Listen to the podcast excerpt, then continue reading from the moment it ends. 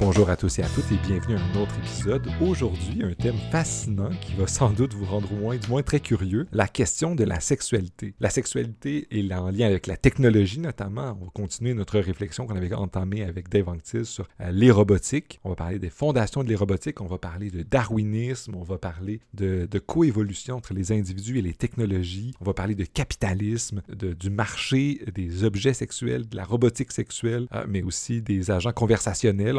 D'un côté de tous ces genres d'enjeux-là euh, qui sont absolument importants euh, pour avoir une, une santé sexuelle positive puis un rapport positif avec notre sexualité. On va voir les limites que le capitalisme peut imposer à ça ou les avantages qu'on peut en tirer. Donc, toute une partie fascinante de notre discussion. Une autre, ensuite, qui est un sujet qui me tient, moi, très, très à cœur, l'exploration spatiale et la question de la sexualité dans l'espace. Parce qu'effectivement, euh, bien si on espère que l'humanité continue à explorer l'espace, on va envoyer de plus en plus d'humains. Il faut essayer de comprendre c'est quoi, comment ça, ça fonctionne la sexualité dans l'espace ce sont des questions qui ont été très peu euh, explorées. Donc, on, va voir de quelle manière est-ce que Simon Dubé et son collaborateur Dave Anctil ont commencé à lancer la discussion, puis ont commencé à explorer les différentes facettes que ce problème-là ou cette question-là a pour pouvoir que le sexe positif, que notre sexualité positive continue à se faire, même si dans, le contexte spatial de la colonisation de l'espace. Donc, une, une discussion super intéressante, peut-être avec des sujets un peu sensibles, alors soyez-en avertis, que j'ai eu avec Simon Dubé. Alors, un, très bon chercheur avec qui j'ai eu beaucoup de plaisir d'échanger et j'espère euh, continuer à avoir de ses nouvelles puis à le réinviter pour qu'il continue à nous parler de la suite de ses projets de recherche avec ses collaborateurs. Parce que c'est une chose que je trouve vraiment géniale. Dans le monde académique, peut-être en philo, il n'y a pas beaucoup de ça. il y en a, il y en a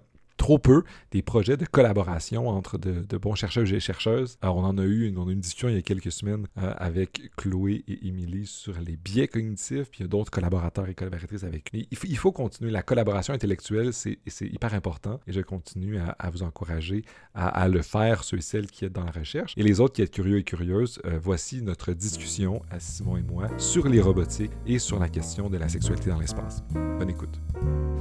Salut Simon, ça va bien? Ça va très bien, toi? Ça va très bien, merci. Je suis content qu'on prenne enfin le temps de discuter des robotiques, de psychologie, de sexualité euh, ensemble. On a, j'ai déjà discuté avec un collègue et un collaborateur à toi, Dave Anctil, d'une perspective plus philo. Puis là, ensemble, on va aller dans la perspective plus psycho, sur ce qu'on peut faire dans les robotiques et tout ça. Mais avant de, plonger euh, directement dans le sujet, j'aimerais que tu te présentes un peu, que tu dises qu'est-ce d'où est-ce que tu viens et surtout qu'est-ce qui t'a amené à t'intéresser à ce sujet-là qui est les robotiques? Oui, merci Gabriel. Euh, mon nom c'est Simon Dubé, je suis doctorant en psychologie et je me spécialise en psychologie de la sexualité humaine, sextech et en érobotique, donc l'étude de l'interaction humain-machine érotique. Ce qui m'a amené euh, à travailler là-dessus, c'est quand même une assez longue euh, histoire, mais pour faire, pour faire une histoire courte, je m'intéressais déjà au baccalauréat à l'interaction humain-machine, puis aux aspects aussi de la neuropsychologie sociale. Donc, euh, à un moment donné, il a fallu que je décide euh, qu'est-ce que j'allais faire de, mes six prochaines années en termes d'études graduées et aux études supérieures. Euh, puis j'ai découvert qu'à Montréal, en fait, on avait un laboratoire qui faisait de la recherche en psychologie de la sexualité humaine et en neurosciences de la sexualité. Donc, ça m'a particulièrement intéressé parce qu'évidemment, les aspects de neurosciences sociales aussi se retrouvent dans la sexualité humaine, ce qui est très intéressant. Donc, j'ai commencé à travailler dans ce laboratoire-là euh, au niveau de la maîtrise. Et euh, je commençais en fait à travailler sur le BDSM, puis le développement des préférences sexuelles, puis euh, particulièrement la psychophysiologie des réponses sexuelles à ce niveau-là. Euh, éventuellement, euh, ça m'a amené à, découvrir aussi que le monde développait de plus en plus des préférences sexuelles qui étaient orientées vers la technologie ou qui passaient par l'utilisation de technologie. Ça a vraiment piqué ma curiosité. Donc, euh, j'ai commencé à lire là-dessus, puis j'ai découvert finalement les écrits de Dr. David Levy qui portaient sur la robotique sexuelle.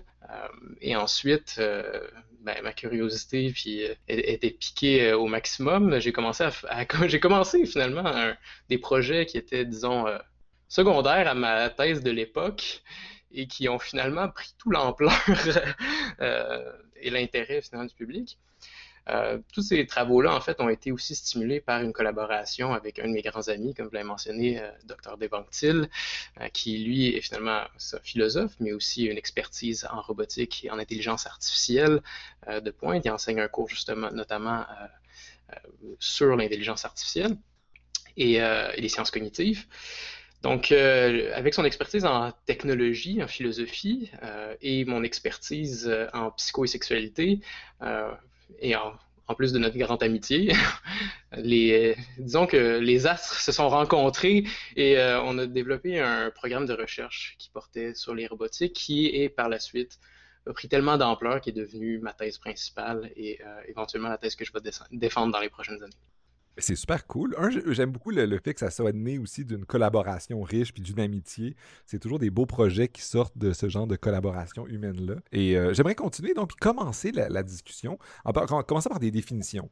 Par exemple, c'est quoi les robotiques? Tu as parlé de sextech. C'est quoi le, lien avec le sextech? Tu as vu, puis quand tu as découvert ce sujet-là, puis tu as vu qu'il y a des gens qui développaient des orientations sexuelles tournées vers la technologie. Donc, peux-tu nous parler un peu de, c'est quoi ça? Puis c'est quoi les, frontières? Parce que cette sextech-là, ça passe de, évidemment d'objets sexuels, mais il y a aussi des agents conversationnels qui font des trucs à, teneur sexuelle, mais il y a aussi les sites de rencontres.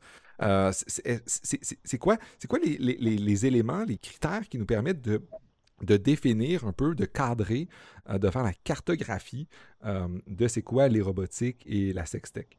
Oui, absolument. Ben, en fait, bon, il y a beaucoup de choses ici. On va commencer par les définitions. Évidemment, quand on parle des robotiques, en fait, le terme vient de hérobo, qui, peut être séparé entre Eros et Bot. Donc Eros, ici vraiment on parle du concept grec euh, philosophiquement, historiquement riche, euh, qui est en lien avec l'amour, la sexualité, la sensualité, le désir, les passions, euh, mais aussi évidemment l'amitié érotique qui existe entre les individus. Euh, et le terme, quand on ajoute ça au terme bot, dans le fond, euh, DOP, c'est vraiment ici un terme qu'on met à plusieurs choses pour dire agent, finalement, agent artificiel ou agent intelligent artificiel, peu importe. Euh, quand on les met ensemble, c'est un porte-manteau, Aerobot. Ici, on parle vraiment d'agent érotique artificiel et par extension, érobotique, c'est le champ de recherche qui étudie de manière vraiment globale les enjeux euh, qui ont attrait avec notre, relation comme être humain avec ces agents artificiels. Et donc, tout ce qui touche la sexualité liée aux bots ou aux robots, euh, puis comment est-ce qu'on fait pour... C'est quoi la frontière? Ça s'arrête où? Parce que là, ultimement, dans les exemples que j'ai donnés, est-ce que les sites de rencontres, parce que c'est des, algorithmes, c'est des logiciels qui font ça, mais là, c'est la séduction, c'est la rencontre, euh, puis ultimement, c'est quoi le, la, géographie de, de, de ce champ d'études-là? Oui, absolument. Ouais. En fait, c'est très large, les robotiques, mais évidemment, on rentre dans les robotiques quand il y a une composante agentielle. Donc, quand il y a une composante où la technologie peut agir sur son environnement ou avec son environnement. Donc, oui, en fait, les algorithmes font partie de les robotiques parce que, comme euh, les, agents logiciels qu'on retrouverait, ils ont une façon finalement d'agir sur le monde et d'agir sur notre érotisme. Par exemple, en nous aidant à trouver des, à trouver des partenaires érotiques dans les, euh, les applications de rencontres, par exemple. Je, vois quand même bien. Là, ultimement, mettons qu'on a, on a le terrain, on voit c'est quoi les robotiques. C'est quoi le domaine de, recherche? C'est quoi l'étendue de ça? C'est quoi le lien entre la psycho et euh, cette question-là de des robotiques? Euh, de quelle manière est-ce que ces nouvelles technologies-là qui, qui ont pas été là pendant très longtemps. Si on a une perspective un peu évolutionniste, c'est l'être humain, on n'a pas été euh, développé évolutionnairement dans un contexte de technologie euh, érotique. Quelle manière est-ce que ça affecte ça? au début, tu nous parlais de tu sais, que des individus développent des orientations vers la technologie. Euh, de quelle manière est-ce que ça transforme nos manières de faire? je vais peut-être parler plus tard à la fin de notre discussion des gens qui voient ça de manière, disons, scandaleuse. Mais mettons qu'on reste sur le fait que c'est quoi la transformation euh, qui, qui, s'opère, euh, de, de, quelle manière on peut la penser? Oui, absolument. Ben, si on revient un peu à la définition de Erobot, Erosbot, un agent artificiel érotique, ce qu'il faut vraiment comprendre dès le début, c'est que le développement de ces technologies-là est orienté vers la création de nouveaux partenaires érotiques. Donc, une fois qu'on ajoute des nouveaux partenaires érotiques dans notre environnement, donc pas seulement des algorithmes qui font une médiation dans le choix de, de notre sélection de partenaires sexuels ou romantiques, mais finalement aussi qu'on développe une technologie comme des agents artificiels, des agents conversationnels érotiques, des partenaires virtuels, en réalité virtuelle ou augmentée, ou des robots sexuels. Évidemment, on rentre dans un espace où la recherche doit se pencher sur, on n'a plus simplement des relations avec les êtres humains, on a aussi des relations avec des agents artificiels sociaux. Donc, dès que ça, ça se passe, on, arrive, on est obligé de se demander ben, comment ça influence nos préférences, comment ça influence nos, nos comportements avec d'autres êtres humains, comment ça influence notre société de manière générale. Là, c'est là que la, psychologie, la sexologie, qui étudie le comportement humain et la sexualité humaine de manière globale, euh, devient un outil, moi je dirais, de choix pour, pour prêcher pour ma paroisse, pour aborder finalement des questions plus larges de la manière dont les robots, au sens large du terme, finalement influencent euh, nos comportements au quotidien, euh, par exemple nos relations, nos choix de partenaires. mais j'aimerais continuer sur cette question du, du, choix de partenaire. Que, de quelle manière est-ce que ça le fait? Parce qu'ultimement, en tant que personne naïve, je pourrais imaginer que bien les algorithmes, ils m'orientent vers certains partenaires plus que d'autres. Euh, puis là, il y a certaines personnes qui pourraient dire, mais c'est pas naturel. Puis là, ultimement, comment est-ce que euh, la réflexion euh, en psychologie sur les robotiques nous amène au-delà de ce genre de, réflexion un peu naïve que de dire, bon, ben là, Tinder me biaise vers certains types de personnes. C'est quoi le, c'est quoi la contribution punch qui, ressort de, de cette recherche-là? Bien évidemment, dans les dernières années, aussi la psychologie, la sexologie et la recherche sur les technologies sociales est en train de passer progressivement, et c'est un des objectifs de les robotiques, vers des cadres de psychologie, sexualité et technologie positive. Donc, évidemment, ici, on parle de, oui, reconnaître et d'étudier les difficultés, les problèmes que le monde peut avoir euh, dans leurs relations intimes euh, et dans leurs relations avec la technologie, mais aussi de trouver des solutions avec cette connaissance-là qui vient de la recherche de trouver des, moyens finalement d'améliorer la qualité de vie des gens, puis leur bien-être, ainsi que leur santé. Donc ça, c'est ce que les robotiques tentent de faire en unifiant ces différents champs-là dans une approche sextech positive, d'améliorer la qualité de vie des gens.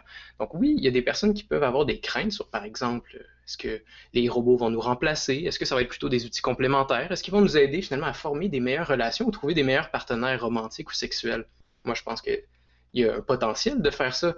Mais pour faire ça et favoriser euh, cette avenue positive-là de les robotiques, il faut aussi étudier les problèmes et trouver des solutions. Par exemple, comment on développe cette technologie, comment on la régule, comment on apprend aux gens finalement, on éduque les gens envers les robotiques, la digisexualité, euh, l'utilisation de sextech euh, de manière générale. Donc, il faut apprendre avec avec l'information et les connaissances qu'on on amasse dans les robotiques, il faut qu'on utilise ça pour informer la population de la meilleure façon d'utiliser les robots et, euh, par exemple, les jouets sexuels aussi. Continuant sur ça, je vois quand même bien que ça s'oriente vers la sexualité positive, sur aider les gens, mais quels problèmes euh, sont, adressés ou quel, quel genre de difficultés euh, pourrait nous aider à régler les robotiques? Ultimement, de quelle manière est-ce que la réflexion sur le rapport entre euh, la technologie, le sextech, comme tu l'as dit, et les problèmes, de quelle manière est-ce que ça pourrait nous, en faire ressortir quelque chose de positif? Parce qu'on voit les risques, puis les risques, ultimement, dans les médias populaires, on en voit, on, les évoque beaucoup, mais parfois, on pourrait dire positivement, c'est quoi les contributions que ça pourrait nous amener? ça pourrait, amener à, la vie des gens qui nous écoutent de, de, se sensibiliser au, au sextech.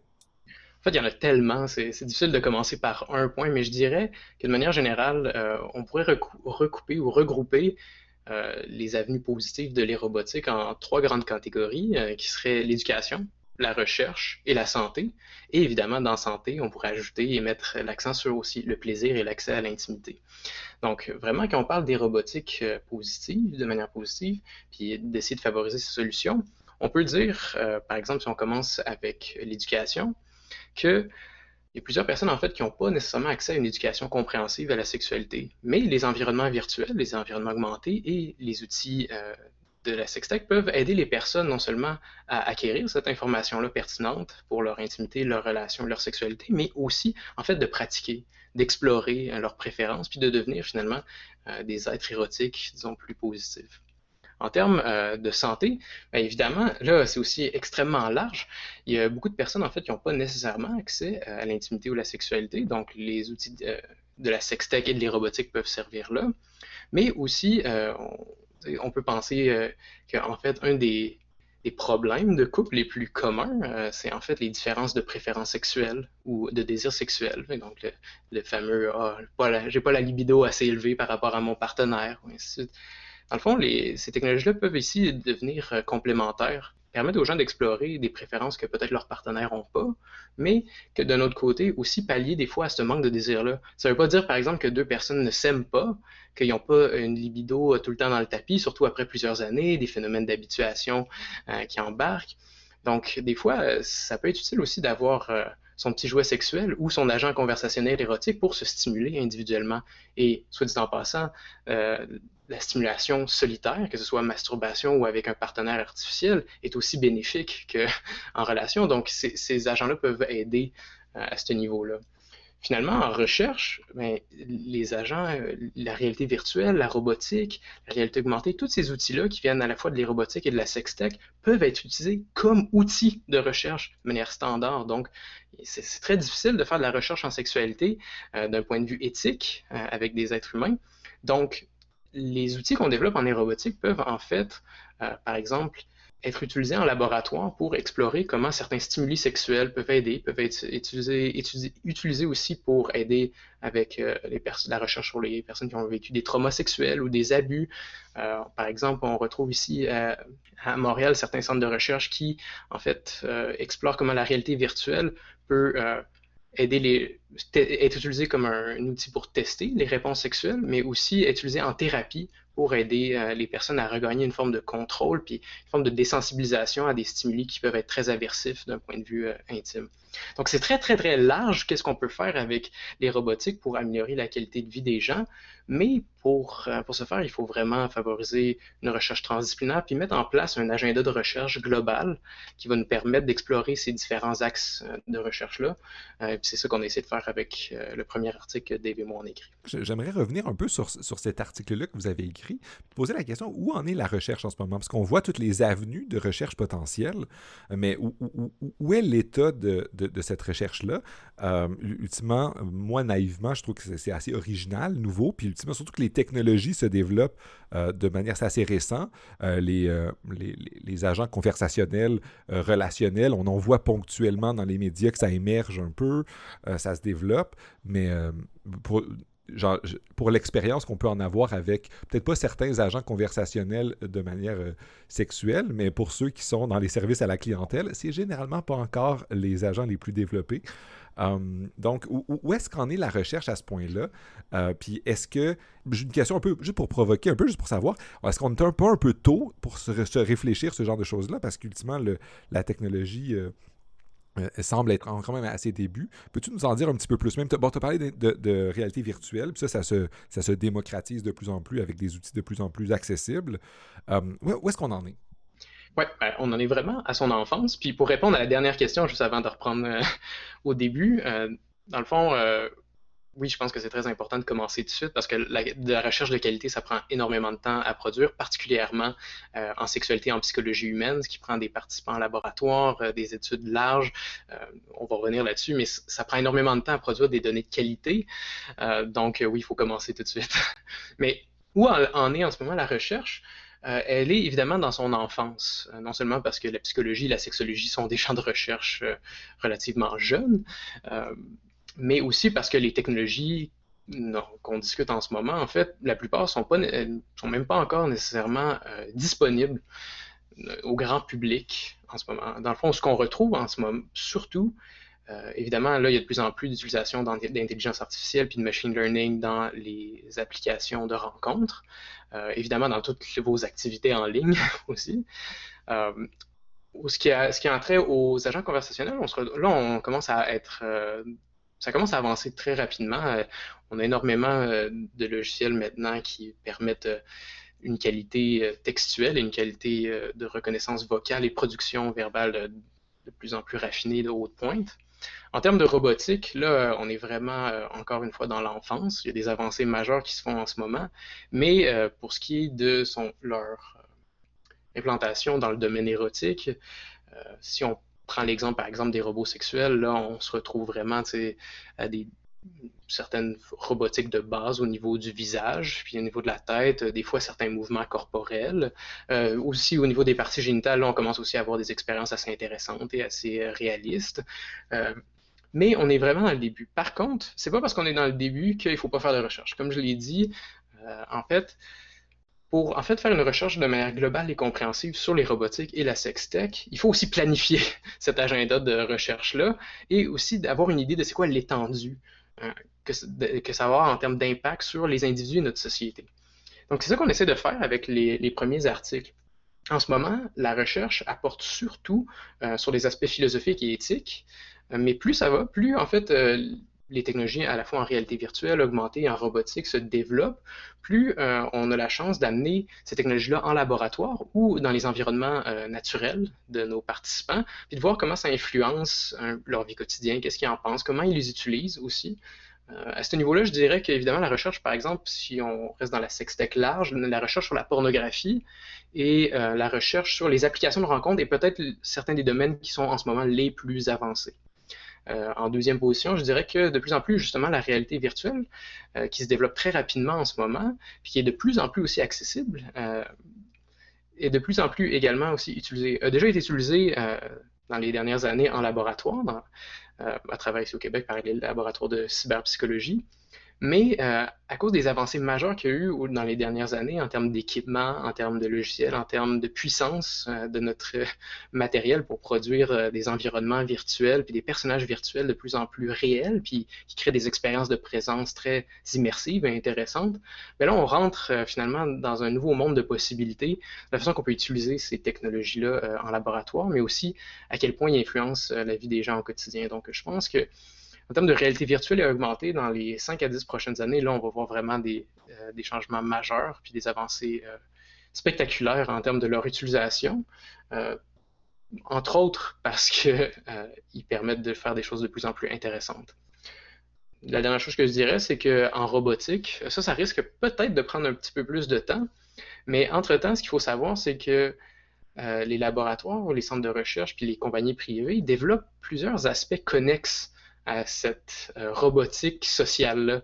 Donc, euh, par exemple, ils vont développer évidemment le langage qui est de plus avancé, la reconnaissance faciale, euh, pour qu'au final, une fois que la robotique elle-même des corps soit rendue suffisamment développée, on va pouvoir intégrer l'intelligence artificielle puis leurs différentes capacités connexes qui vont faire des agents sociaux beaucoup plus intéressants à interagir avec tu as ouvert la porte à, une question que je voulais, venir, euh, je voulais amener. Donc, je suis assez content. Euh, c'est un domaine dans lequel il y a beaucoup d'argent. Il y a beaucoup d'argent à faire, mais il y a aussi l'intelligence artificielle, la robotique. C'est un domaine qui est, euh, disons, euh, qui est dans l'œil des industriels et qui a beaucoup d'argent. Puis pour, qui pour moi, qui vient d'un domaine où il n'y a pas beaucoup d'argent, ça me, ça, me, semble un, domaine qui va, se qui va se transformer plus vite. Fait que je pense que, un, vous faites bien de, vouloir mettre les fondations de ce, de, ce champ de recherche-là rapidement. Mais j'aimerais ça poser la question un peu comment est-ce que, ce que la recherche académique, moins qui est peut-être moins influencé par euh, les, enjeux monétaires, doit se positionner parmi une industrie, tu, sais, tu parler de la pornographie. La pornographie, c'est une immense industrie. Puis une immense industrie qui joue avec des données, puis qui a pour objectif de faire de l'argent. Euh, et j'ai l'impression que si on veut faire du sexe positif, puis avoir des, approches sexuelles saines, c'est pas toujours, pas toujours, ça peut l'être parfois, souvent, mais genre compatible avec des industries qui veulent euh, maximiser le rendement pour leurs actionnaires. Donc, de quelle manière est-ce que ces enjeux-là s'articulent? Parce que là, on peut imaginer... Euh, des robots conversationnels, mais là, si ceux-ci sont gérés par des organisations qui veulent maximiser le revenu, je sais pas, comment est-ce qu'on peut penser ce genre de truc-là? Parce qu'on sait que la, pornographie, euh, c'est pas l'industrie la plus saine non plus, puis il y, a un appât du gain, puis ça, se développe, il y a plein de perspectives positives aussi. Que, je veux que tu me, décortiques un petit peu ce, lien euh, capitalisme et enjeux sexuels. c'est une excellente question. En fait, je, je commencerai par dire, par rapport à ça, que il faut arrêter de créer deux solitudes aussi. Pour en fait faire de la recherche de pointe sur les technologies sexuelles et les robotiques, il faut créer des partenariats entre le monde académique, entre le secteur privé et aussi évidemment avec les, institutions gouvernementales et euh, toutes les personnes qui en fait sont en anglais des stakeholders finalement, des, personnes qui euh, ont des réalités connexes à ça. Donc, par exemple, la population qui pourrait avoir des préférences sexuelles qui sont orientées, euh, oui, vers la pornographie, l'utilisation de jouets ou euh, par des agents artificiels. Donc, il faut amener tout ce monde-là ensemble pour faire une recherche globale. Mais si on revient vraiment au lien entre académie, monde académique et industrie privée qui est motivée par le profit, il faut, faut, faut reconnaître ça euh, absolument, mais il faut pas baisser les bras. Je pense qu'il y, a vraiment moyen de développer des partenariats positifs. Il faut faire comprendre, surtout à, l'industrie, que non seulement ils ont besoin du monde académique, puis que le monde académique a besoin d'eux pour rester à la fine pointe des développements et être capable de produire une recherche qui est à jour, mais d'un autre côté aussi pour en fait faire comprendre à l'industrie privée que si c'est ça qu'ils font, s'ils vont chercher des bons partenariats avec le monde académique qui ont pour but d'améliorer la qualité de vie des gens puis leur bien-être ainsi que leur santé, ils vont en sortir gagnants de manière économique. Nous, on argumente, entre autres, euh, dans, l'article Foundations of Robotics, que en fait, il y a bien plus d'argent à faire dans le bien-être sexuel euh, que finalement dans de pas tenir compte de comment leur technologie influence euh, la vie des gens et de la société. Donc, en fait, euh, finalement, d'une certaine façon, le, bon argument rhétorique avec les compagnies privées, c'est de leur faire comprendre que de revenir au portefeuille. S'ils pensent qu'ils peuvent faire 100 milliards avec des, technologies qui sont très addictive, d'une certaine façon, qui crée des, formes un peu entre parenthèses de dépendance ou des formes de compulsion plutôt euh, en termes d'utilisation. Moi, j'ai envie de les convaincre en fait que si on crée des technologies qui améliorent le bien-être des gens, ils vont avoir encore beaucoup plus d'utilisateurs. Euh, je pense en fait qu'il faut rappeler aux gens que faire de l'argent puis améliorer le bien-être des gens, c'est pas deux idées qui sont incompatibles.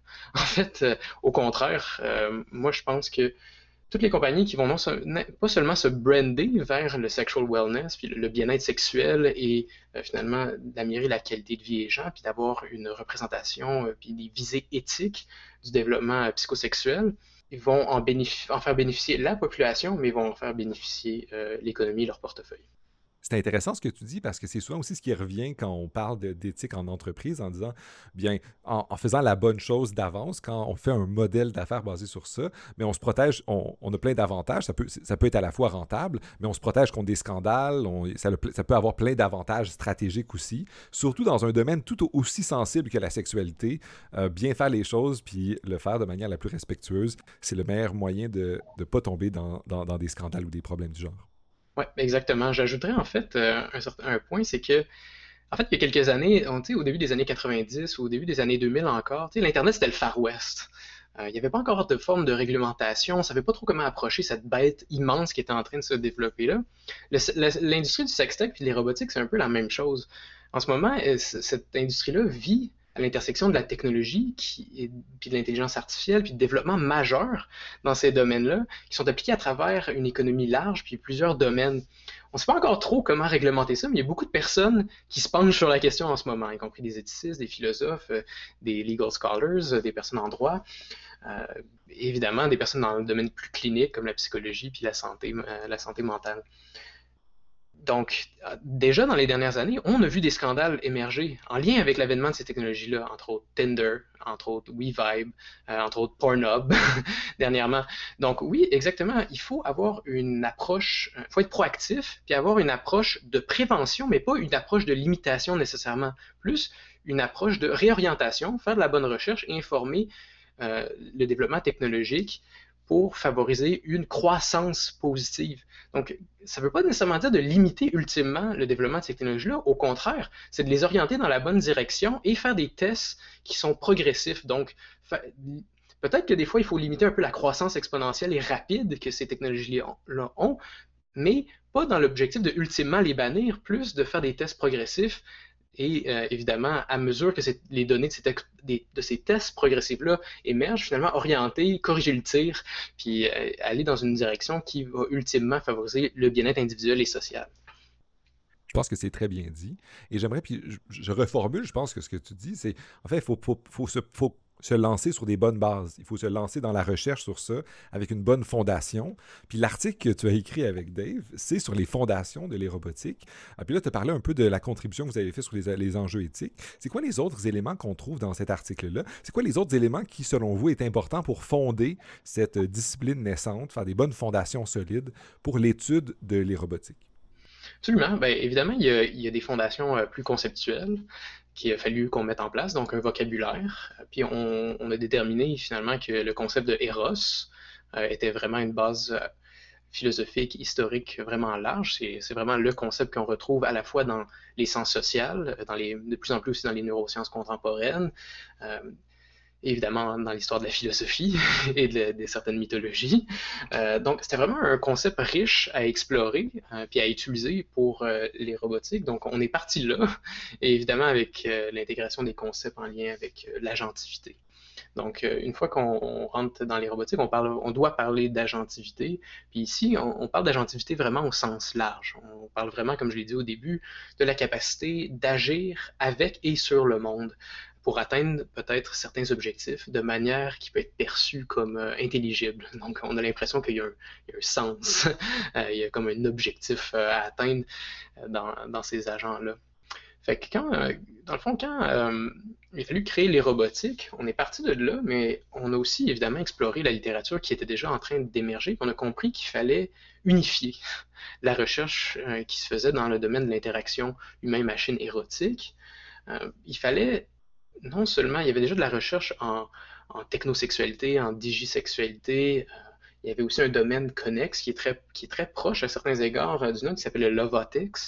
Euh, mais on a compris finalement que le monde était un peu en train, peu à tâtons en ce moment, essayait d'explorer, ne savait pas exactement trop comment approcher ça. ou du moins l'approcher dans leur perspective, comme par exemple une perspective techno, technologique, euh, d'autres personnes arrivaient de langue clinique, d'autres personnes arrivaient de langue légale, féministe, euh, par exemple, et ainsi de suite.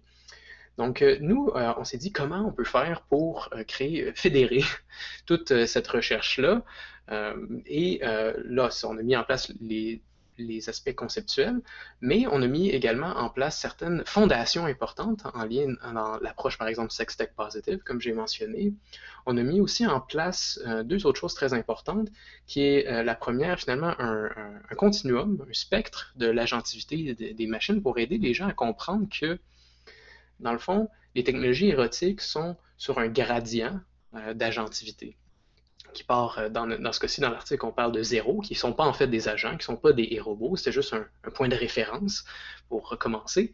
Mais de 1 à 5, euh, donc euh, si on, je les résume très rapidement, à 1, on commence à avoir un petit peu de, un peu d'agentivité, un peu de bidirectionnalité. C'est ce que tu retrouverais peut-être dans un sextoy ou quelque chose comme ça. Donc, l'humain agit vers le sextoy, le sextoy agit un peu en réponse à ça. Euh, vers deux, là, on rentre un peu plus dans, oui, la bidirectionnalité, mais aussi la diversité. Donc, euh, il y a de plus en plus de formes d'automatisation importantes, ce qu'on pourrait retrouver, par exemple, dans des jeux érotiques complexes en réalité virtuelle. Euh, mais là où il n'y a pas d'apprentissage, au niveau 3, c'est là qu'on rentre vraiment dans les robotiques modernes, contemporaines, où on parle vraiment de technologies qui ont des capacités agentivité plus grandes, mais qui surtout sont capables d'apprendre de leur expérience avec les utilisateurs et avec leur environnement, puis adaptent leur comportement. Euh, niveau 4, on rentre vraiment dans euh, les technologies qui non seulement apprennent de leurs utilisateurs et de leur environnement, mais ils ont aussi des capacités métacognitives de plus en plus grandes. Donc, ils sont capables, non seulement, euh, si on prend un exemple, d'apprendre, mais ils sont aussi capables d'apprendre à apprendre. Euh, ils sont aussi capables de raisonner d'une certaine façon, mais ils sont surtout capables de raisonner par rapport à leur raisonnement. Et finalement, aussi, on pourrait prendre l'exemple de la théorie de l'esprit, donc euh, des technologies qui sont capables de développer des modèles de l'esprit de, des autres utilisateurs et comprendre d'une certaine façon, évidemment j'utilise des termes anthropocentriques, mais qui sont capables d'une certaine façon de comprendre que euh, leurs objectifs et leurs désirs et leurs diffèrent de celles de leurs utilisateurs, et ainsi de suite. Le dernier niveau, évidemment, on rentre dans un, monde vraiment hypothétique. on rentre euh, dans la spéculation, euh, puis avec des agents qui pourraient avoir des strong AI, des IA forts, des une intelligence artificielle générale, ce qu'on retrouverait finalement euh, dans des films puis dans la fiction comme euh, Ex Machina, euh, Westworld, Her. Donc, évidemment, on n'est pas encore rendu là, mais en ce moment, on, existe dans un environnement où, évidemment, les technologies de niveau 0 à 3 sont assez prévalentes. Les, les, technologies de niveau 3, plus particulièrement, sont en ce moment en émergence, mais on vise déjà le développement d'agents artificielle de niveau 4. C'est vers ça en ce moment qu'on s'en va. Euh, pour ce qui est du niveau 5, ben, ça reste à voir. La dernière chose que je veux dire par rapport à Foundations, euh, c'est que une des autres contributions importantes qu'on a fait, moi je pense, c'est finalement le modèle d'interaction et de coévolution avec euh, les robots. Donc, on a mis ici en place un modèle qui est basé sur des, théories des systèmes complexes, mais aussi du darwinisme universel, et qui vont vraiment chercher, en fait, la fine pointe des, théories euh, expérimentales aussi en, neurobiologie et en neurodéveloppemental de la sexualité, en euh, incentive motivational theory, donc qu'est-ce qui nous pousse à agir d'une certaine façon ou d'une autre.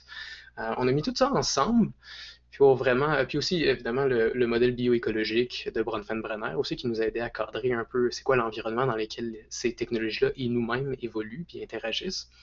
Euh, donc on a tout mis ça ensemble pour créer un modèle vraiment holistique qui nous permet euh, d'approcher les robotiques puis les nouvelles technologies de la, de la sextech de manière large et globale, mais avec des hypothèses de recherche qui vont pouvoir guider vraiment une grande collaboration transdisciplinaire c'est une fondation qui vous permet de. Vous allez chercher des outils un peu partout pour pour préparer les recherches à venir, puis surtout euh, anticiper ce qui pourrait venir. C'est pour ça que dans, le, gradient que tu as présenté, euh, vous, êtes, vous avez réfléchi à ce qui pourrait arriver dans l'avenir pour pouvoir bien fonder le truc, pas juste penser au présent, mais penser ce qui, ce qui va arriver.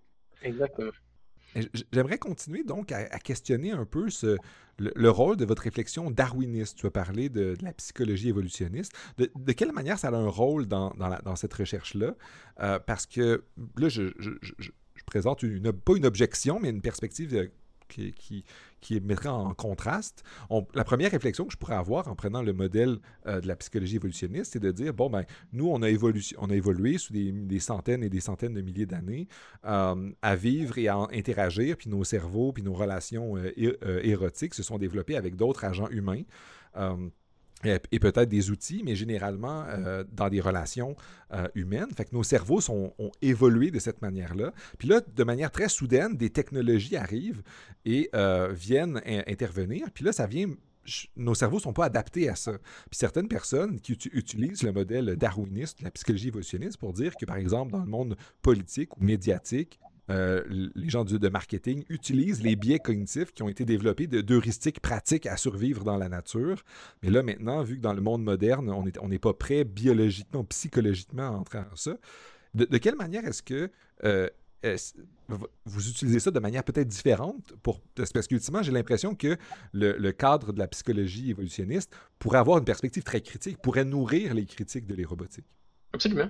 Euh, en fait, euh, je vais revenir aussi à ça, je vais commencer un petit peu plus loin. Évidemment, en fait, on n'utilise pas vraiment le cadre du darwinisme universel dans ce type-là, dans, finalement, pour expliquer euh, l'exploration puis l'exploitation des biais. Quoique, c'est en fait une excellente question à, à, soulever pour voir si en fait il n'y a pas justement euh, certaines technologies en sextech et en aérobotique qui finalement font exactement ça, exploitent certains biais. Puis en fait, oui, c'est exactement un risque.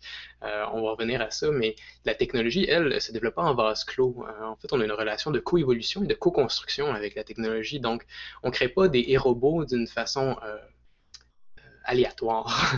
on les crée pour qu'ils ressemblent à certaines choses qui viennent déjà en partie euh, de notre passé évolutionniste, mais aussi évidemment de, des facteurs culturels et de nos expériences individuelles qui, contribuent tous ensemble au développement, à notre développement sexuel. Je pense que je vais revenir euh, un petit peu en arrière par rapport à ça. Un petit scoop ici euh, dans le podcast. En fait, quand on a soumis l'article originalement, il y avait une, non seulement des hypothèses, mais une, une place plus grande, disons, à, la, théorie euh, darwinisme dans les prédictions qu'on faisait sur la relation, puis surtout la coévolution des populations des robots et d'humains à mesure qu'ils allaient interagir ensemble. Euh, mais un de nos reviewers, le réviseur 2, le fameux réviseur 2, qui, euh, a dit que en fait, euh, la, théorie darwiniste était en fait très faible et qu'elle n'avait pas finalement, n'était pas un bon cadre pour, pour guider les robotiques. C'est typique du reviewer 2, ça. Exactement. bon, qu'on soit d'accord ou pas avec cet énoncé-là, on a quand même choisi à ce moment-là de parce que dans le fond, le darwinisme universel était intégré à certains égards dans notre cadre plus général. Mais on a aussi en fait euh, tout simplement réalisé qu'à ce moment-là, l'article était déjà assez long. euh, était non seulement assez long, mais on n'avait pas en fait assez bien défendu euh, cette, euh, cette position-là. Et on n'avait surtout pas l'espace pour euh, vraiment fournir une, une, défense solide de, de cet, cet aspect-là. Ce qui nous a amené finalement à décider de le diminuer, le garder dans le cadre théorique, mais le diminuer plutôt comme une hypothèse de recherche et finalement de dire aussi à au journal dans lequel on a publié qu'en fait, on allait leur soumettre aussi un article prochainement dans le futur qui allait porter exactement là-dessus. Donc, euh, si Dave, tu m'écoutes, euh, il sait, là, on est, on, faut qu'on travaille là-dessus. L'article est déjà en route, on a déjà commencé à l'écrire.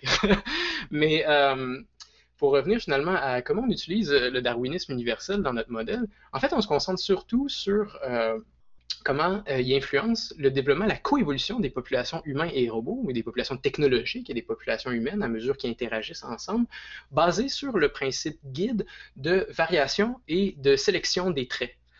Donc, dans le fond, euh, une des idées vraiment fortes euh, de la théorie évolutionniste classique, mais aussi après qui a été qui est confirmée dans plus, et non seulement confirmée, mais aussi appliquée dans plusieurs domaines, y compris la technologie et l'économie, c'est finalement le principe que euh, d'une certaine façon, les agents biologiques et aussi les technologies développent une forme de variabilité de solutions, une variabilité dans leurs manifestations, dans leurs capacités, dans, leur, euh, dans leurs caractéristiques.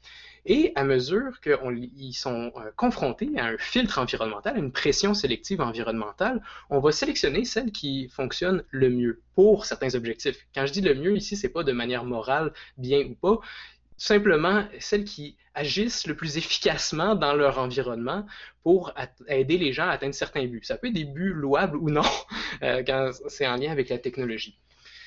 Puis, non seulement euh, il y a une forme de pression sélective sur les technologies et les humains dans leur environnement, mais en plus, euh, avec les robots, ce qui est intéressant, c'est que la forme de pression sélective qui est faite sur les robots, sur la technologie qu'on développe et sur les humains, c'est euh, exactement dans l'interaction humain-machine. Donc, les humains sélectionnent et construisent, sélectionnent et après raffinent euh, des populations de robots en choisissant certaines technologies qui vont combiner avec d'autres, euh, en, améliorant certaines caractéristiques des partenaires en termes de leur capacité psychosexuelle, mais aussi de leurs caractéristiques physiques.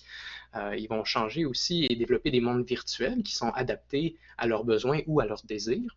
Donc, l'humain est en fait une forme de sélection euh, vraiment forte sur la technologie. De notre côté, la technologie est aussi une forme de sélection importante sur l'être humain, parce qu'à mesure qu'on a des nouveaux partenaires ou des nouvelles possibilités de rencontre, ça change également comment on choisit nos partenaires et avec quels partenaires on va interagir de manière érotique.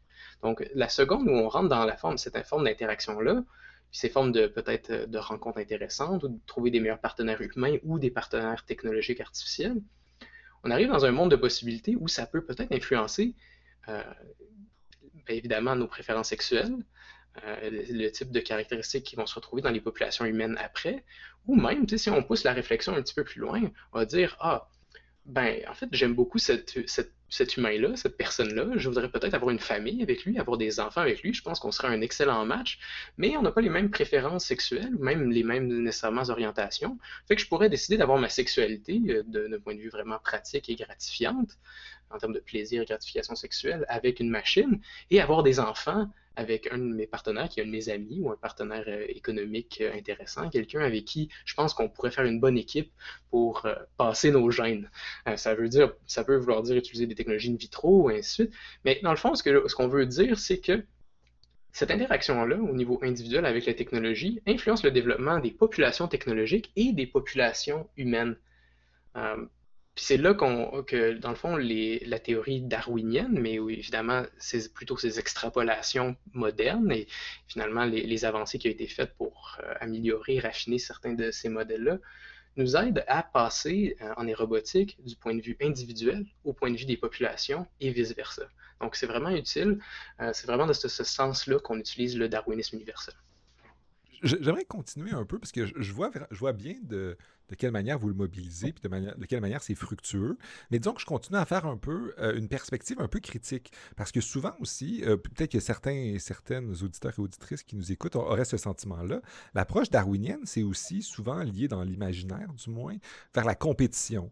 Tu nous parlais de, de, pression de sélection, mais aussi quand on est sur des sites de rencontres, par exemple, on a une pression d'essayer de s'adapter puis à être le, à ressembler aux meilleurs partenaires, etc. C'est un monde compétitif, le monde monde darwiniste, le monde de la sélection naturelle.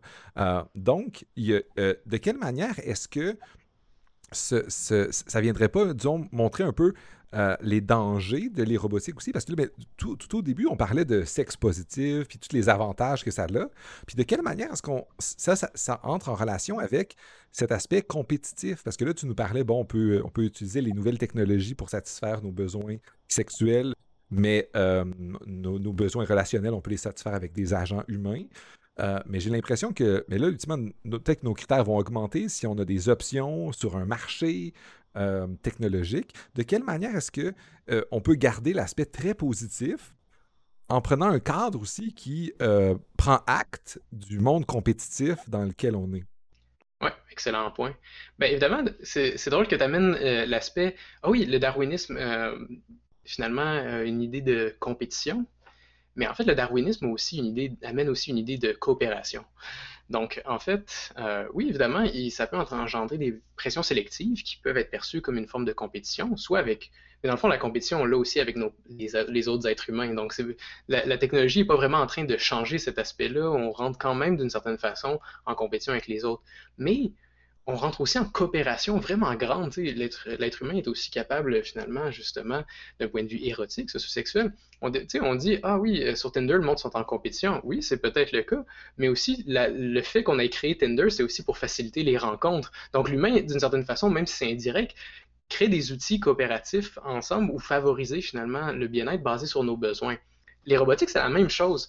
Évidemment, certaines personnes peuvent percevoir qu'ils pourraient peut-être être en compétition avec euh, un robot sexuel ou avec un partenaire virtuel ou avec des expériences érotiques en réalité augmentée qui sont euh, d'une certaine façon impossibles euh, avec un partenaire humain. Mais je tiens à rappeler qu'en fait, l'humain ne doit pas être enlevé de cette boucle-là. Au contraire, on peut développer un rapport très harmonieux et coopératif avec la technologie qui nous permet euh, par exemple, avec nos partenaires humains ou avec des potentiels partenaires humains, d'utiliser les outils de les euh, puis les agents hein, pour s'immerger dans des relations virtuelles, euh, s'augmenter nous-mêmes aussi d'une certaine façon pour, par exemple, rencontrer des partenaires humains à travers la technologie de manière sécuritaire, contrôlée ou pour permettre d'explorer des fantasmes et des plaisirs sexuels ou érotiques qui ne sont pas possibles dans notre univers virtuel. Donc, je dirais que oui, il y a une pression sélective, puis il y a une forme de compétition qui peut être perçue avec les robotiques, mais il faut rappeler aussi que euh, dans l'idée darwinisme, cette pression amène aussi la coopération, et à travers cette coopération-là, euh, on, en vient finalement à se poser la question, ben, comment on peut favoriser une intégration harmonieuse de la technologie dans nos vies érotiques et sexuelles? Je pense que tu as absolument raison de noter que j'ai présenté l'aspect très compétitif du darwinisme, mais il y a aussi l'aspect très collaboratif ou les raisons de l'émergence de la collaboration entre les agents. Euh, je pense que c'est absolument vrai. Puis je pense que tu montres aussi très bien de quelle manière est-ce que euh, ce cadre-là nous permet de, de voir euh, les, trucs qu'on pourrait améliorer, puis de quelle manière on pourrait essayer de rendre nos situations meilleures, puis d'aider euh, les autres autour de nous. J'aimerais continuer sur cette piste-là. Alors, qu'est-ce que le cas, une fois qu'on a, on a ce cadre robotique-là, on a euh, les fondations que vous avez mis, on a l'importance de la recherche, qu'est-ce qu'on peut en faire? C'est quoi? Euh, est-ce que tu as des exemples de cas de choses qu'on peut faire avec euh, les robotiques? Euh, on a évoqué quand même, on a parlé du jouet sexuel. dans, la conversation qu'on a depuis tantôt, on a évoqué quelques-uns. Mais si tu veux juste nous structurer ça en disant c'est quoi les, contributions qu'on pourrait avoir, de quelle manière ça va aider ma vie sexuelle? comme ça. je, ne parle pas au nom de moi, évidemment, je, parle au nom des gens qui nous écoutent. Mais oui, vas-y. Écoute, à vraiment, euh, encore une fois, tellement de niveaux. Euh, tantôt, j'ai essayé de vraiment structurer ça euh, en ramenant ça vers trois points principaux santé, éducation et recherche. Évidemment, dans santé aussi, on entend plaisir sexuel. Donc, évidemment, il y a plusieurs chercheurs et articles qui proposent, entre autres, que les technologies robotiques pourraient démocratiser d'une certaine façon l'accès à la sexualité et à l'intimité. Il y a une chose que il y a un concept de justice sexuelle qu'on évite souvent, c'est en fait que euh, l'accès euh, à la romance, à l'amour, euh, au sexe, n'est pas distribué de manière équitable dans la population. Donc, il y a des personnes, pour toutes sortes de raisons, qui n'ont pas accès au plaisir, à l'amour et au désir sexuel qu'ils voudraient. Puis là, ici, j'entends Évidemment, oui, les personnes peut-être plus âgées, des personnes en situation de handicap, des personnes qui ont des préférences ou des orientations vraiment précises, mais aussi monsieur et madame tout le monde qui sont dans des relations peut-être à long terme, ensuite, et qui ne sont pas nécessairement satisfaits. Puis euh, ici, évidemment, ça n'implique pas nécessairement que la technologie va remplacer l'être humain. Euh, parce que dans le fond, quand on parle des robotiques, on ne parle pas juste de robots sexuels ou de partenaires sexuels, quoique ça pourrait être très intéressant et utile. Mais on parle aussi de technologies qui vont aider les gens par exemple, euh, si euh, tu n'es pas capable de te masturber, parce que, je sais pas, pour X raison, tu n'es pas capable de, de, je sais pas, tes bras ne fonctionnent pas. éventuellement, il faut peut-être aussi que tu as quand même envie, puis tu as quand même des pulsions sexuelles, puis des désirs. Fait que les technologies robotiques peuvent permettre des stimulations sans l'utilisation des bras ou des mains, ou sans même un autre partenaire présent. même chose, finalement, en recherche, par exemple, comment ils peuvent améliorer de manière indirecte la qualité de vie euh, des populations de manière plus large? Ben, c'est évidemment en fournissant ici euh, des outils qui nous permettent d'exploration, une exploration beaucoup plus profonde euh, de l'érotisme humain. Donc, comme je l'ai dit tantôt, en fait, c'est assez dur de faire de la recherche concrète en, en, sexologie dans les laboratoires. Pourquoi? Ben, je, je, vais juste le dire de manière directe de même. On ne peut pas vraiment amener, en ce moment en tout cas, on ne peut pas amener deux humains surtout s'ils ne se connaissent pas ou ainsi puis qu'ils vont, ils, vont avoir des relations sexuelles en laboratoire. Il y a énormément de contraintes euh, puis de problèmes pour faire ça. Donc, qu'est-ce qu'il faut faire euh, pour. Euh, qu'est-ce qu'on peut faire pour, pour dépasser ça? C'est d'utiliser finalement des partenaires érotiques artificiels pour tester certaines variables très précises euh, par exemple du rapport érotique, social, euh, mais aussi finalement de la stimulation sexuelle, puis voir si ça améliore la qualité de vie des gens ou comment les gens répondent de manière euh, psychophysiologique, mais aussi subjective par rapport à ces interactions-là. Ça peut chercher, ça peut aussi nous permettre ces outils-là, par exemple la réalité virtuelle que les participants peuvent utiliser à domicile, ça peut nous permettre d'aller chercher des données dans l'environnement des gens. Donc, ils peuvent être dans le confort de leur, de, leur maison, s'engager dans un univers virtuel, euh, avec évidemment un accord et un consentement libre et éclairé dans comment les données vont être utilisées euh, par les chercheurs et recueillies. Euh, mais nous, à distance, nous permettent finalement d'avoir accès à ces données-là. évidemment, en éducation, comme je l'ai dit tantôt aussi, il y a l'aspect démocratique, donner accès finalement à des des outils qui sont, oui, qui favorisent le plaisir sexuel, qui favorisent la découverte, mais aussi qui peuvent transmettre de manière très positive une éducation sur la mutualité, le respect, le consentement.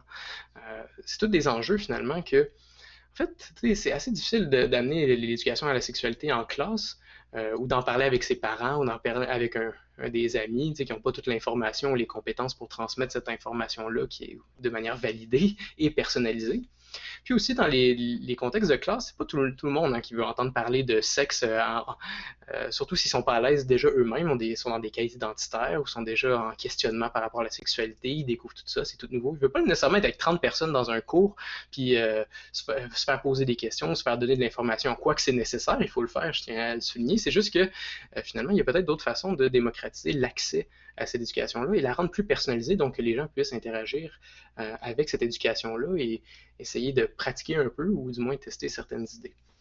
La dernière chose que je veux dire par rapport à comment ça pourrait améliorer ta sexualité, plutôt la sexualité des auditeurs et auditrices qui sont euh, à l'écoute, c'est évidemment, encore une fois, c'est le plaisir puis l'accès euh, à, l'intimité et à la sexualité.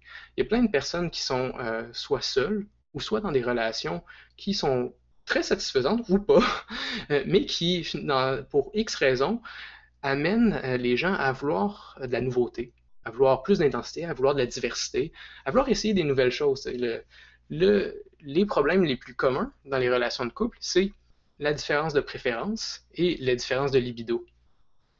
Et euh, si on tient compte en fait que le fantasme le plus populaire au monde, c'est euh, les threesomes, donc le trillisme, avoir des relations avec peut-être deux partenaires. Il y a beaucoup de personnes aussi qui diraient qu'ils voudraient avoir deux partenaires euh, qui sont les mêmes que leur partenaire amoureux. Donc, ils voudraient en fait une copie de, de, leur partenaire amoureux, mais interagir avec eux pour avoir différentes sensations, puis finalement exprimer leurs fantasmes, tester des nouvelles formes de pratiques érotiques. Euh, moi, je pense que ces technologies-là, en fait, peuvent faire tout ça. Euh, ils peuvent seulement faire tout ça si on fait la, recherche qu'il faut. Puis ici, je parle de recherche théorique, empirique, méthodologique aussi et clinique. Il faut vraiment faire tout ça et c'est ce que Foundations puis les travaux qu'on fait, pas seulement nous, mais plusieurs chercheurs dans le monde euh, essayent d'amener aussi en contreballant des personnes qui se concentrent uniquement sur les risques, les dangers et est-ce qu'ils vont nous remplacer ou pas. C'est super intéressant. J'ai beaucoup aimé l'utilisation du terme justice sexuelle. en tant que philosophe, on parle de justice distributive, de justice à, toutes les saveurs, mais justice sexuelle, je trouvais que c'était approprié. tu l'as bien montré de quelle manière est-ce que c'est vrai que parfois on oublie que la, il y, a, il y a des injustices sexuelles, puis que y a les, moyens technologiques ou les robotiques peuvent nous, nous permettre de réfléchir à des moyens de, de, diminuer ces injustices-là um, et donc de, rendre ça.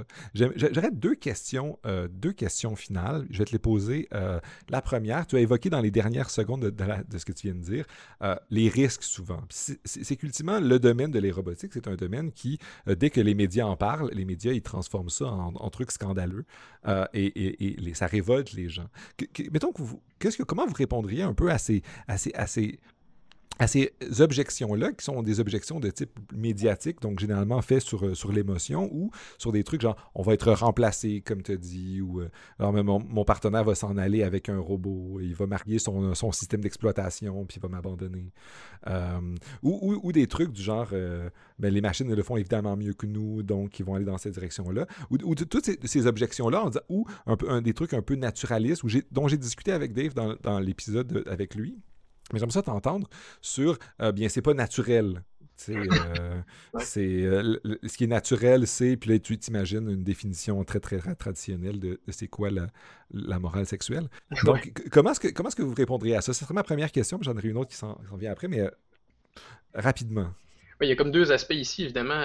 il y a l'aspect médiatique et l'aspect sensationnaliste et l'aspect essentialiste. Hein, évidemment, les, la réponse aux arguments essentialistes, c'est souvent en fait je veux dire, on, retourne généralement aux gens une question. Quand les gens disent Ah, c'est quoi la, sexualité naturelle? Ou quand ils disent Ah, mais c'est pas naturel ou c'est pas ça que ça devrait être, c'est vraiment une position normative sur qu'est-ce que ça devrait être aussi euh, la, sexualité bonne versus évidemment ce qui implique la sexualité mauvaise.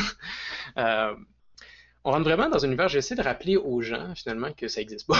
La première chose, c'est que ça n'existe pas. J'essaie de leur rappeler, je leur retourne souvent une question, euh, c'est qu'est-ce que tu veux dire en fait par c'est naturel. Euh, puis là, les gens se rendent compte finalement qu'ils ont un biais euh, qui viennent des fois par contre de leur, leur biais en lien avec c'est quoi la nature humaine. Et, ils prennent pour acquis que l'humain est une espèce d'entité stagnante qui est toujours qui, qui, est stable dans le temps et qui est réel au sens de ça, ne change pas, ça évolue pas, euh, ça a toujours existé, ça va toujours l'être. Euh, on fait la même chose souvent avec, malheureusement, avec la sexualité. On a cette espèce d'idée-là que la sexualité, c'est quelque chose de stable, l'érotisme, de manière générale, est quelque chose de stable euh, dans le temps, et que, vu que c'est stable, vu qu'il y a un modèle, ou il y a quelque chose, il y a un concept qui est toujours là, ancré en nous et immuable, si on amène des nouvelles choses, comme des nouvelles technologies, euh, évidemment, on va à l'encontre de cette nature euh, humaine et sexuelle. Mais c'est pas vraiment le cas. Euh, moi, je dirais là-dessus, souvent, j'essaie d'amener les gens à comprendre que notre sexualité, notre érotisme est construit au minimum sur trois choses. Évidemment, est défini d'une certaine façon et caractérisé par notre évolution, par nos contextes socioculturels et par nos expériences de vie. Donc, euh, quand on amène ces trois choses-là ensemble, on finit euh, par conclure généralement que euh, si on, à l'intersection de ces trois phénomènes-là, notre sexualité, notre érotisme est constamment reconstruit. constamment reconstruit à travers les époques et les populations, mais aussi individuellement tous les jours, même si des fois ça nous paraît un peu stable, ça, nos émotions, notre sociosexualité, nos envies, nos désirs changent dans le temps il y a des choses qui se cristallisent de manière plus intense.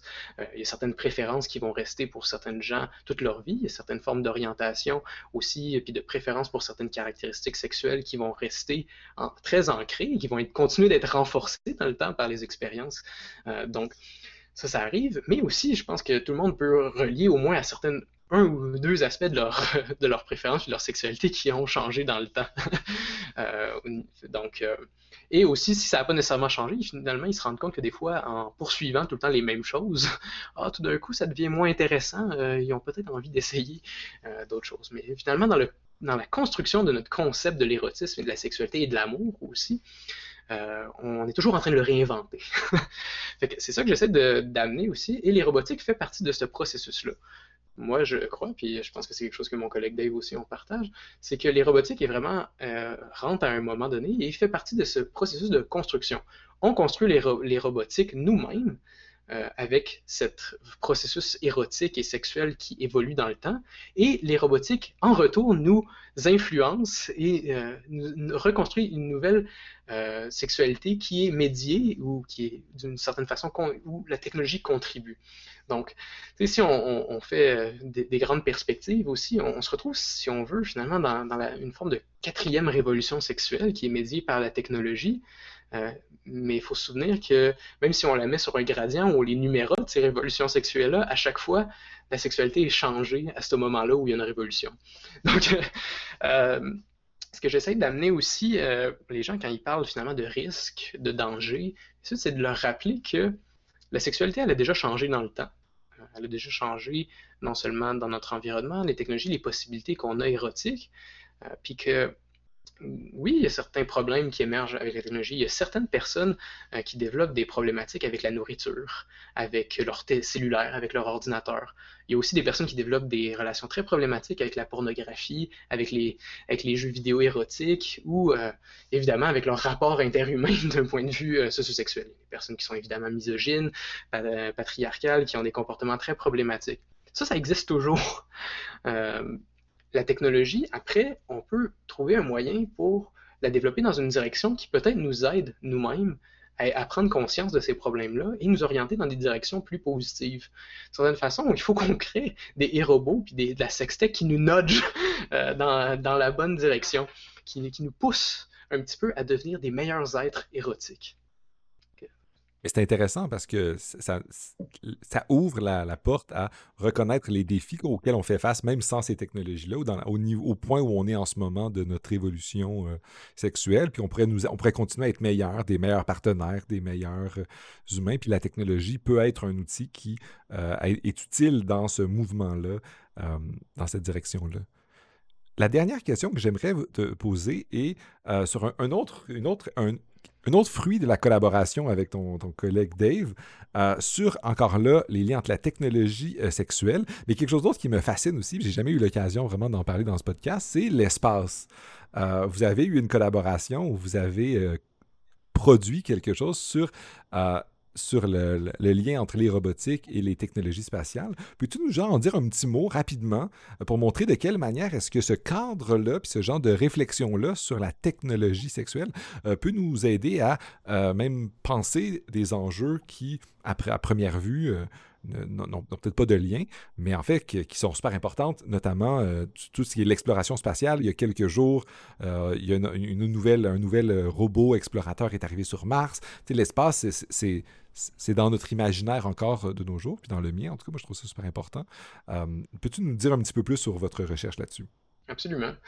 Donc, en fait, l'année dernière, on a publié un, un op-ed dans The Conversation qui argumentait en fait que euh, les technologies de la sextech et de l'aérobotique pourraient être utilisées pour rencontrer certains des besoins émotionnels et sexuels des astronautes, particulièrement quand ils sont dans des missions euh, de longue date ou peut-être dans le futur euh, des formes de colonisation d'autres mondes et planètes. Cette idée-là, en fait, elle venait quand on était en train de travailler sur Foundations, on a, vraiment réalisé rapidement qu'une des forces de les robotiques et des technologies sexuelles, c'est leur capacité à connecter euh, les gens à distance, mais aussi à fournir un accès à l'intimité puis à la sexualité euh, qui était vraiment très diversifié et large, donc, euh, et qui pouvait, dans certains égards, inclure d'autres êtres humains, mais aussi se faire de manière solitaire. Fait qu'avec toutes ces possibilités-là, on, on, a comme réalisé, en fait, qu'un des contextes dans lesquels ça pouvait être vraiment intéressant, autre qu'en ce moment la pandémie. Comme ça, c'était aussi quand les personnes se trouvaient à distance et par extension aussi peut-être dans l'espace. en fait, on, a vraiment découvert, euh, quand on a commencé à chercher un peu là-dessus, que euh, les astronautes, en fait, ils ne parlaient pas de sexe.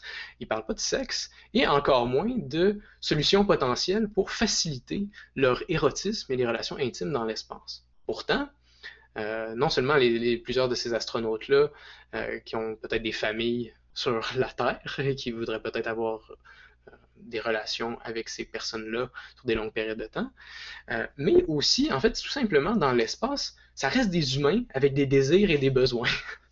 Donc, euh, par le fait même, on s'est posé la question, euh, est-ce que les robotiques, est-ce que les sextoys, mais aussi les agents artificiels, pourraient pas rencontrer certains des besoins sexuels et émotionnels des astronautes dans des contextes où peut-être qu'avoir des relations intimes avec euh, des, collègues de travail hein, ou euh, des amis peut-être, ou en tout cas du moins des personnes avec qui on passe des longues périodes de temps dans des environnements clos, euh, c'est peut-être pas la meilleure idée du monde, non seulement parce que des fois ça peut amener à des conflits, mais aussi parce qu'il euh, y a des enjeux d'hygiène, il y a des enjeux de vie privée, et il y a aussi des enjeux de dynamique de pouvoir. Donc, euh, ça se quand on se retrouve dans des petites équipes de travail, ben, ça se peut qu'il ouais, y a un capitaine, il y a, une personne qui est subordonnée, puis ça, euh, des relations dans, le milieu du travail, des fois, ça, amène d'autres formes de questionnement. Il y a aussi des dynamiques de pouvoir euh, qui sont en lien avec le genre et le sexe, euh, bien sûr, puis certains risques qui euh, peuvent affecter de manière discriminatoire ou disproportionnelle certaines démographiques, y compris les femmes, les personnes queer, ainsi de Donc, avec toutes ces questions-là, on a en fait réalisé qu'il y avait un manque immense dans le rapport entre la sexualité et l'exploration spatiale. Fait qu'on a écrit euh, ce premier op-ed-là pour The Conversation l'année dernière, et euh, en fin de semaine, en fait, la fin de semaine dernière, ce qui était en fait le 20 février, euh, on a soumis finalement un article à Journal of Sex Research qui porte exactement sur cet enjeu-là. L'article argumente en fait que les programmes spatials doivent immédiatement arrêter d'éviter le sujet de la sexualité. Et évidemment, quand je dis sexualité, ici, je veux dire de la sexologie de manière large, donc l'intimité, l'érotisme, les relations sociosexuelles et intimes, euh, l'amour, etc. Donc vraiment, ici, la sexualité au sens large, euh, des, des relations intimes au sexe, à l'amour, à la reproduction. Les programmes spatials doivent adresser ces réalités-là euh, de manière scientifique, doivent commencer à explorer scientifiquement ces enjeux-là si vraiment on veut avoir une conquête spatiale qui est euh, éthique, qui tient compte des besoins humains, euh, mais qui essaye aussi de les faciliter parce que le sexe puis l'intimité, c'est bon dans nos vies. Je pense que tu me présentes bien un peu euh, l'utilité ou l'importance de la réflexion sexologique pour les, enjeux spatiaux, puis la contribution que votre cadre théorique peut amener. mais je vous encourage à continuer dans cette lignée-là. C'est toujours cool la recherche sur tout ce qui est lié à l'espace. Euh, puis je, te remercie beaucoup, Simon, d'avoir répondu à toutes mes questions et d'avoir clarifié plein d'enjeux. Euh, ça a été un, plaisir. J'aurais plein d'autres questions, évidemment, mais on, va, je, vais laisser à nos auditrices et auditeurs un peu de temps pour euh, réfléchir sur ce qu'on a dit. Euh, habituellement, je, demande à mes invités euh, des textes euh, qui pourraient ajouter à leur réflexion. Je ne sais pas si tu en aurais qui pourraient être en plus, parce que là, je vais recommander aux gens qui nous écoutent le op-ed dans The Conversation, l'article Fondation Day of E-Robotics aussi. Je vais mettre le lien dans la description si vous êtes pour les curieuses et curieux. Est-ce que tu aurais-tu une, recommandation complémentaire à ces, ces papiers-là que vous avez fait Dave et toi, euh, qui pourrait euh, amener les gens qui nous écoutent à découvrir un peu plus ces, enjeux-là? Oui, je pense qu'en fait, euh, un des bons premiers ouvrages, généralement, pour commencer à explorer ces enjeux-là, je dirais que c'est Robot Sex, Ethical and Social Implication de John Donner, Neil McArthur, qui sont les éditeurs. Il y a plusieurs auteurs, évidemment, par chapitre dans cet ouvrage-là. L'ouvrage est sorti en 2017 déjà, mais je trouve qu'il est très accessible, fait un excellent tour d'horizon de certains de ces questionnements-là, mais aussi des réponses euh, plus nuancées et intéressantes sur euh, ces enjeux-là. Donc, c'est toujours un bon point de départ. Je dirais que c'est autre, évidemment, que notre article fondateur qui, lui, est à lire. Euh, mais autre que ça, c'est sûr que ça dépend un peu de, votre niveau d'intérêt, bien sûr. Il y, a des, livres comme celui de Kate Devlin aussi qui fait un tour d'horizon sur la robotique sexuelle. Il y a aussi vraiment d'un point de vue technologique d'autres livres, par exemple Human Compatible de, Stuart Russell, qui est aussi très accessible, mais qui amène finalement une réflexion sur qu'est-ce qu'on pourrait faire avec, avec l'IA et les algorithmes pour les rendre bénéfiques dans, notre vie. Donc, je pense que c'est des, des, bons, ouvrages pour peut-être euh, commencer à explorer soit l'aspect euh, sex-tech, soit l'aspect vraiment euh, technologique ou sexualité. Excellent, mais merci beaucoup pour ces recommandations-là. Puis encore une dernière fois, je te remercie beaucoup d'avoir pris ce temps-là avec moi pour euh, m'expliquer votre projet de recherche, d'aller en profondeur dans les enjeux, puis d'avoir clarifié euh, plein, de, plein de questions qui tournent autour de la sexualité, de l'érobotique, de la sextech. Euh, et, bonne chance encore dans les prochaines recherches, puis on va sans doute se, réentendre sur plein d'autres sujets à l'avenir. Ça fait un plaisir. Merci beaucoup, j'espère qu'on se revoir bientôt. Cet épisode est fait en collaboration avec la Société de philosophie du Québec et les généreux donateurs et donatrices qui veulent bien soutenir le projet. Merci beaucoup encore à vous tous et toutes d'avoir confiance en ce projet et je vous souhaite une bonne fin de journée.